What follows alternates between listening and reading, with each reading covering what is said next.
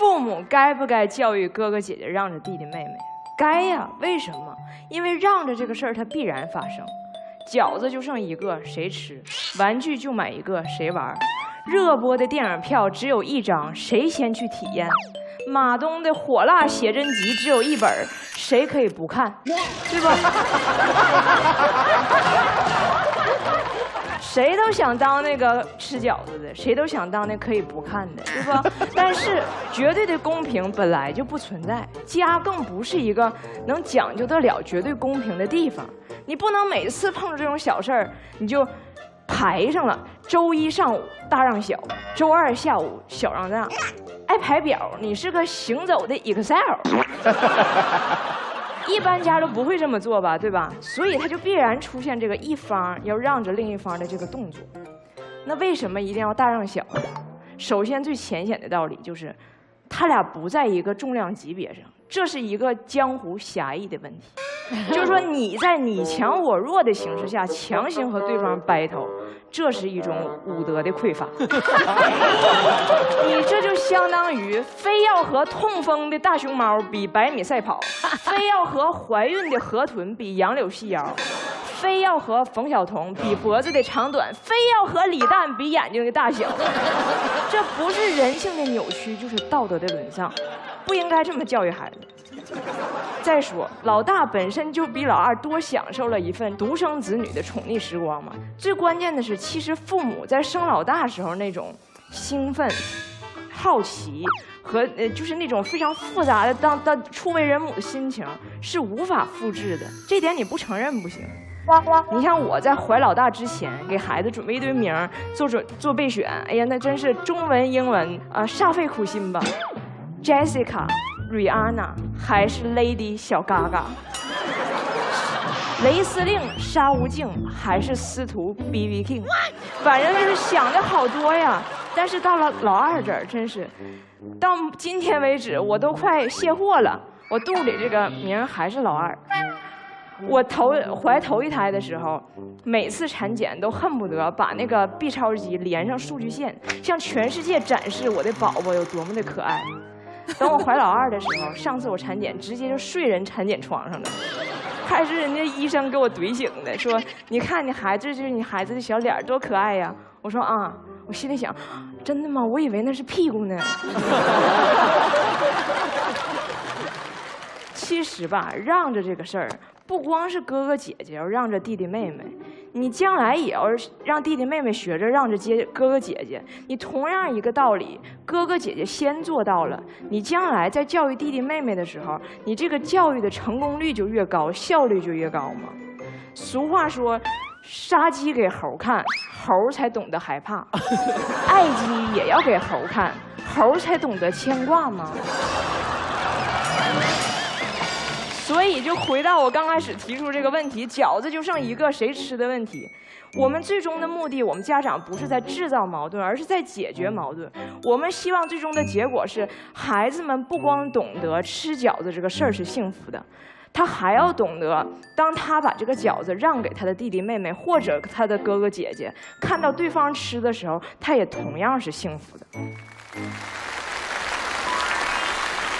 所以我就想问问对方，就刚才我形容的这种无比温馨的画面，你就真的不期待吗？哥哥懂得爱，弟弟懂得让，美好不美好？欢畅不欢畅？听得我都直起浪，直呀直起浪。最后我想说，最关键的一点，教孩子去让，就是教孩子去爱，爱的本能是让。爱的本质就是让。我十二岁那年，父母闹离婚，然后那一年我吧就变得特别敏感多疑，嗯，而且就性格就特别拧巴。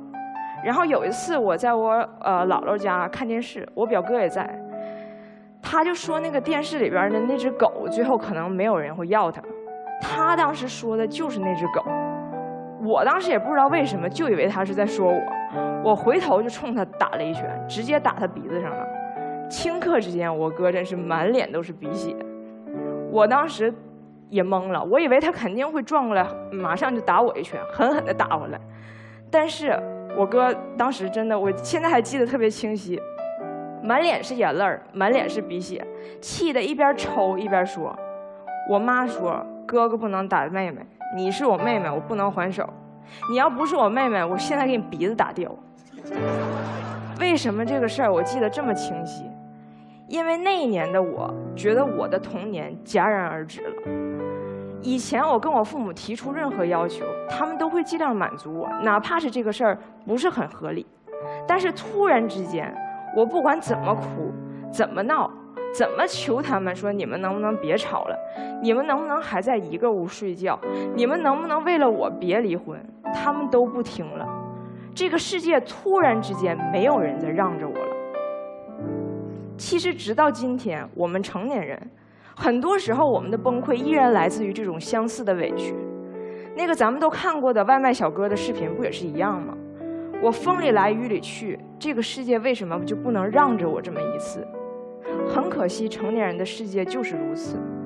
但是我如此幸运，在我被现实逼着去面对没有人在让着你的残酷的时候，我的哥哥用他的宽容。把本来只有少年岁月才配拥有的任性，为我多留了一天。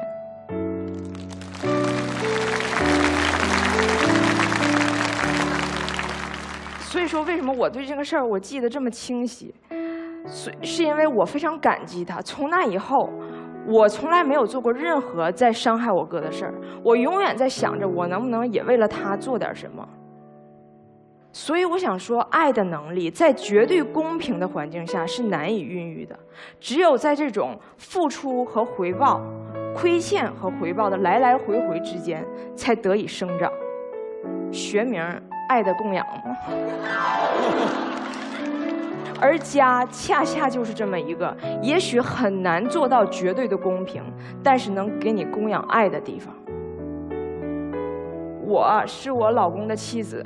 我是我孩子的妈妈，我是在座很多观众口中的彩玲姐，但是哪怕是八十岁的我，在八十一岁的我哥面前，我依然是个小妹妹。